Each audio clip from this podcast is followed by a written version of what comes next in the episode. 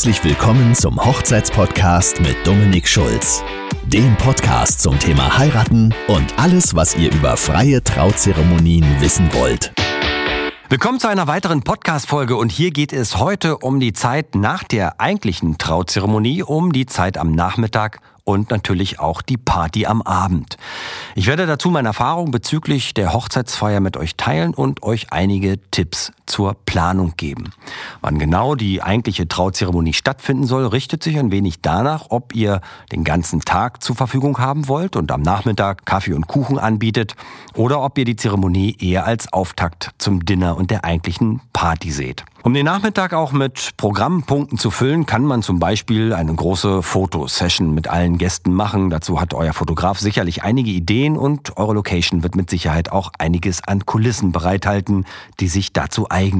Dazu gibt es mittlerweile bei jedem sogenannte Fotobooth, Fotoboxen, wo man als Gast lustige Selfies schießen kann mit Perücken, Verkleidung und Accessoires. Viele Veranstalter bieten diese an und die meisten Fotografen haben ebenfalls Fotoboxen im Programm.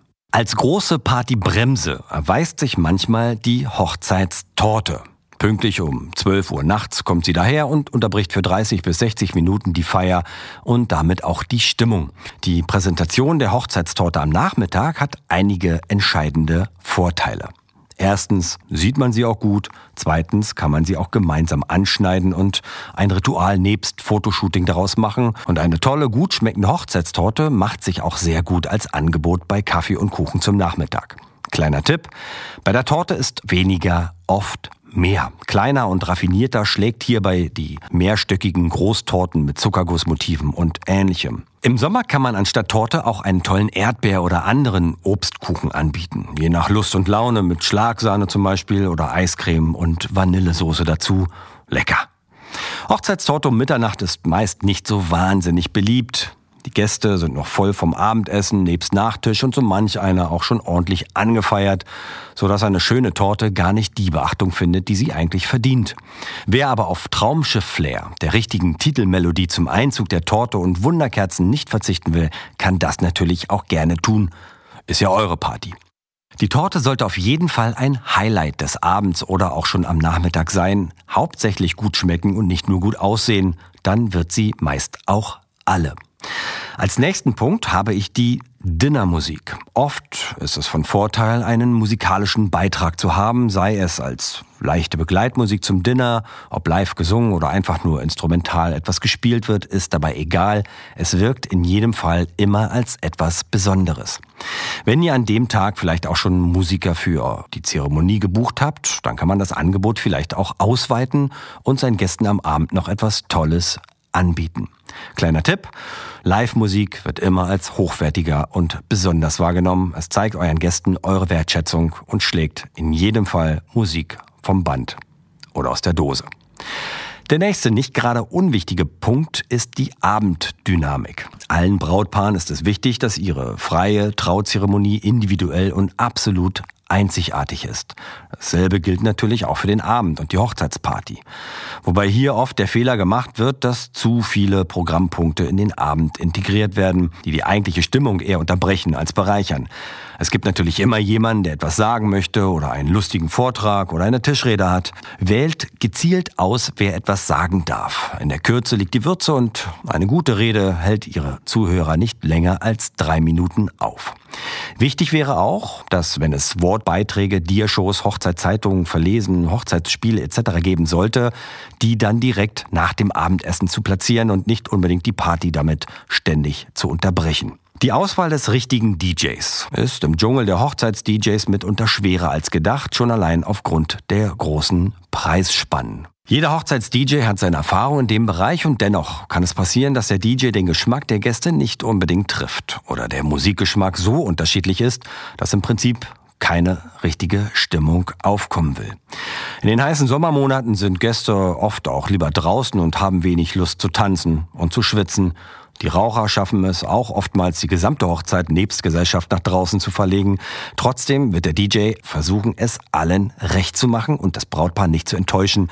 Schließlich geht es da um Berufsehre und Weiterempfehlungen. Musikwünsche zu äußern ist völlig okay. Doch sollte man vermeiden, dem DJ zu sagen, wie er den Abend in Schwung bekommt. Das weiß der in der Regel auch allein. Als nächstes geht es ums Entertainment. Entweder am Nachmittag mit Live-Musik zum Sektempfang oder zu Kaffee und Kuchen oder auch ein toller Walking Act, wie zum Beispiel Tischzauberer oder ähnlichem. Man kann auch Tanztrainer engagieren, die den Gästen dann einen bestimmten Tanz, wie zum Beispiel eine Rumba beibringen, die die Gäste dann am Abend tanzen können. Vielleicht ist euer Hochzeitstanz ja eine Rumba oder ein Walzer und die Gäste steigen dann alle ab der Hälfte mit ein. Aber auch sportliche Acts, wie zum Beispiel ein professionelles Bogenschießen, kann man anbieten, wenn man denn möchte. Oder auch kleine Kochkurse oder Cocktailkurse zum Beispiel. Die Zeit nach dem Dinner ist in der Regel immer etwas schwergängig. Alle sind pappesatt, manche plündern noch im Nachtisch rum, andere trinken Kaffee oder den elften Verdauungsschnaps und die Zeit der Tischunterhaltungen bricht an. Hier empfiehlt es sich zum Zwecke der Dynamik sofort einzuschreiten und seinen Gästen auch das Angebot zu machen, sofort loszustarten. Gute DJs haben zu diesem Zweck einen Aktionsplan und wissen ganz genau, womit sie die Leute in Schwung bekommen. Oder man bedient sich auch hier eines Entertainments, wie zum Beispiel eines Showacts. Ich biete meinen Gästen zum Beispiel in meinem Premium-Paket an, eine Show als Party-Auftakt zu machen. Dabei gibt's Live-Musik, Musical-Medleys, Tanzeinlagen. Einige Gäste werden in die Choreografie mit einbezogen und am Ende kann man hier auch noch den Hochzeitstanz integrieren. Viele Paare möchten allerdings keinen Eröffnungstanz tanzen und nutzen den Showact sozusagen als Startschuss zur Party. Der Vorteil ist, dass zu dem Zeitpunkt alle Gäste an der Tanzfläche sind und die allgemeine Stimmung auf dem Höhepunkt. So etwas in der Art bieten auch viele andere Entertainer an, ob als Elvis oder Robbie Williams Imitatoren und so weiter oder auch Comedians, die euch und eure Gäste hier einiges anbieten können. Ich habe in Berlin mal einen Karl Lagerfeld-Imitator erleben dürfen, der war der absolute Knaller. Die Leute haben sich weggeschmissen vor Lachen. Großartig. In welchem Stil man sich so einen Showact wünscht, kann man mit den jeweiligen Künstlern besprechen und so eine Einlage macht dann auch deutlich, dass das Abendessen und die Hochzeitsspiele beendet sind und damit steht einem Partyabend nun nichts mehr im Wege. Der DJ hat anschließend eigentlich ein leichtes Spiel, muss er praktisch nur noch die Gäste auf der Tanzfläche halten, anstatt sie zu locken. Letzter Punkt für heute, das Ende. Ja, Klingt banal, ist aber wichtig, denn das ungefähre Ende des Abends sollte im Vorfeld von euch zeitlich definiert werden. Es ist natürlich allen wichtig, dass der schönste Tag des Lebens auch die beste Party des Jahres wird, aber in den meisten Fällen sind das Brautpaar und die Gäste schon den ganzen Tag auf den Beinen und auch mehr oder weniger am Feiern.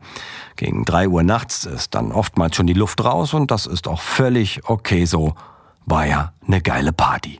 So eine Hochzeitsgesellschaft besteht meistens auch aus mehreren Generationen und nur die ganz hartgesottenen Gäste wachen um diese Zeit wieder auf und wollen dann in die nächste Feierrunde gehen, bis ihnen die Sonne wieder lacht.